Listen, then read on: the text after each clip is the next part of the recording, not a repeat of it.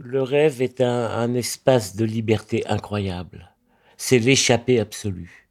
Tout est possible. Il n'y a pas d'impossible dans un rêve.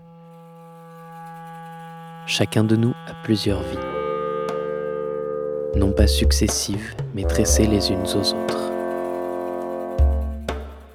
C'est une première histoire quand même assez extraordinaire. Il y a l'officier allemand, mais il y a le caviar. C'est à non plus finir quelqu'un ce qui peut être. Nos vies font tapisserie, Je trouve c'est comme une espèce de métaphore quand même des vrais amours. jusqu'à ce que nous puissions en défaire les nœuds en racontant nos histoires. Mais oui, tu comprends, c'est quand même dingue. Il y a des rêves inoubliables. Bienvenue, Dans tapisserie, bienvenue. bienvenue. Mais il y a de quoi mourir de rire. Enfin, vivre de rire. Épisode 8. Tout est possible. Quand quelqu'un se permet pas ce, voyage, ou oublie ses rêves, ou les note pas, je lui propose quand même de tenter l'aventure.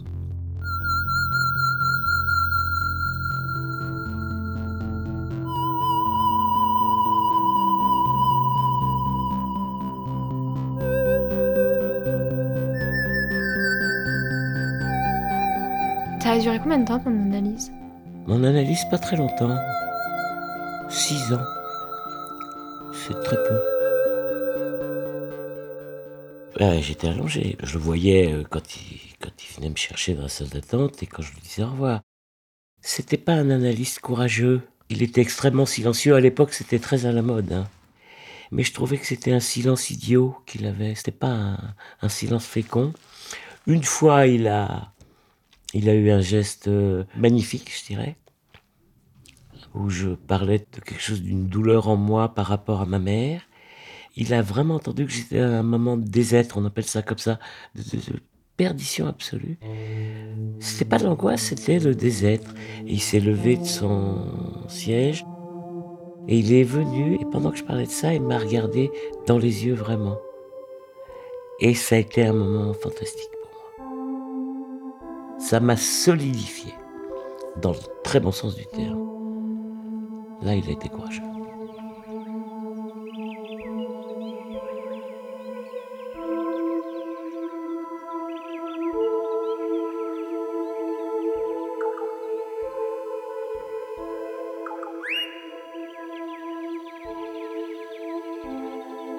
La dernière séance, le dernier rêve.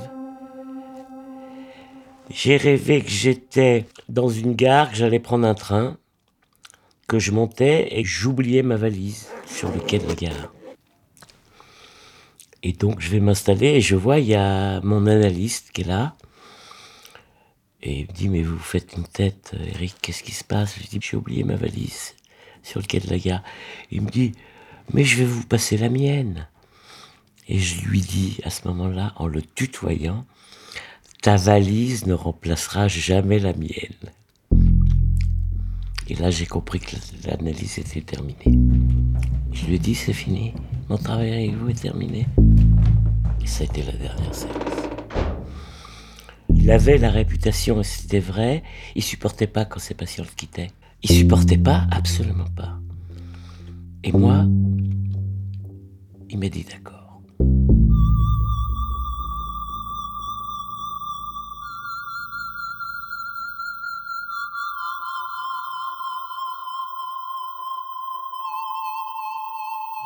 Cauchemar que, j'aime beaucoup. Après coup, j'ai rêvé qu'un de mes grands amis, Dominique, il était en face du diable, j'étais témoin, et je voyais euh, Dominique parler au diable, et le diable avaler les paroles de cet ami et tout l'intérieur de son corps et son cerveau.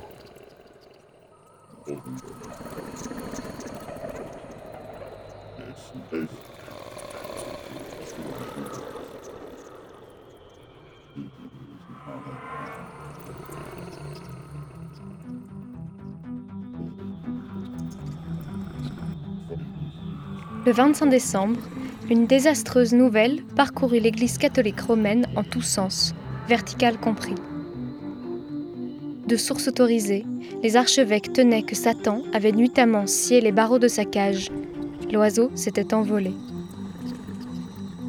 Aigri par de longues années de pénitence, il s'était juré de nous plonger dans l'obscurité, ce qui fut fait. Le 31 mai, la Voie lactée disparut. Un voile épais entourait le cosmos. On comprit enfin l'originalité de la situation. Grâce au rouge dérobé chez nous, Satan avait confectionné un gargantuesque manteau de sang empaquetant l'univers. Le manteau se défaisait maintenant pour retomber goutte à goutte sur nos têtes. La Terre fut réduite à l'état d'éponge, saturée d'hémoglobine. Comme le rouge continuait son œuvre, les rats noyés firent le silence, et nous avec. Clameur chez les rats. Alors ça, c'est un rêve que je fais à répétition. Et j'ai pas fini avec ce rêve, je suis sûr que je le referai. La salle d'attente de mon bureau est absolument bondée de monde. C'est le tohu-bohu absolu. C'est-à-dire la naissance du monde. Le tohu-bohu au sens biblique. J'ouvre la porte et quelqu'un rentre. C'est un jeune garçon qui me dit, écoutez, j'ai mangé mon thymus.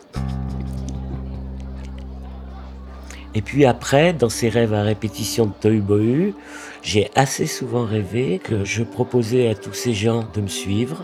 Je les emmenais euh,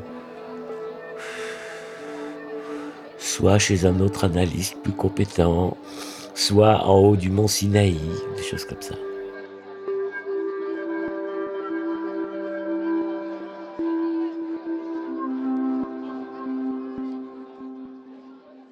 J'ai une passion pour un pianiste de jazz, Keith Jarrett, et le fait que pendant toute mon adolescence, je me suis déplacé pour l'enregistrer alors qu'il n'était pas connu encore et qu'il commençait à faire des, des, concerts en solo.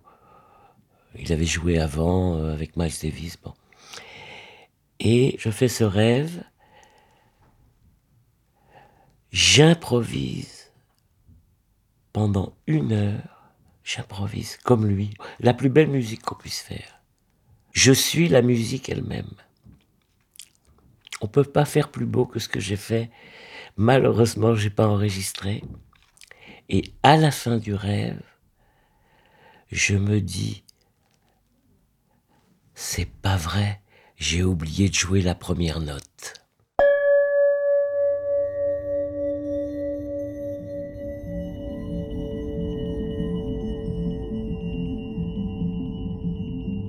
Avec euh, mes deux filles, Léa et Neil, quand elles étaient petites.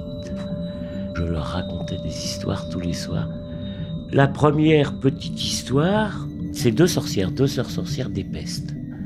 Analphabète et Gumushluck.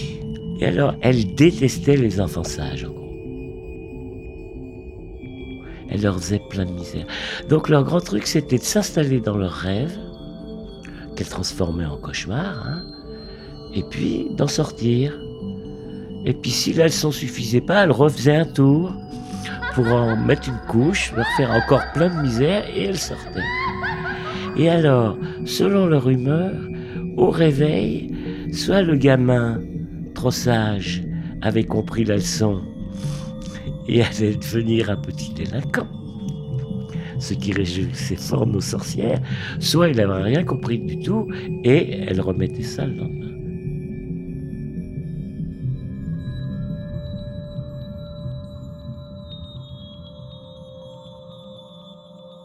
Quand Léa a eu son premier amoureux avec qui elle s'est installée, elle était assez jeune, elle devait avoir 16 ans, ça m'a quand même euh, touché. D'abord, son petit ami est venu vivre pendant au moins un an à la maison, c'était vachement sympa, et puis après, ils se sont installés euh, ailleurs. Donc, elle avait 16 ans quand elle est partie. Et j'ai fait un rêve là-dessus assez incroyable. Léa avait 5 ans, elle avait son baluchon sur l'épaule, et elle me prévenait, papa, je m'en vais je vais faire ma vie. Et je lui dis, ma chérie, euh, tu fais comme tu veux. Et là, mon père, qui était quand même assez rigide, hein, avec les petits-enfants, euh, Fallait pas trop discuter, quoi. Donc, mon père me fait un scandale, mais complètement fou. Elle a 5 ans, tu la laisses partir. Je lui dis, écoute, papa, à 5 ans, on est grand. C'est à elle de voir. Hein. Il y a des rêves inoubliables. Inoubliables.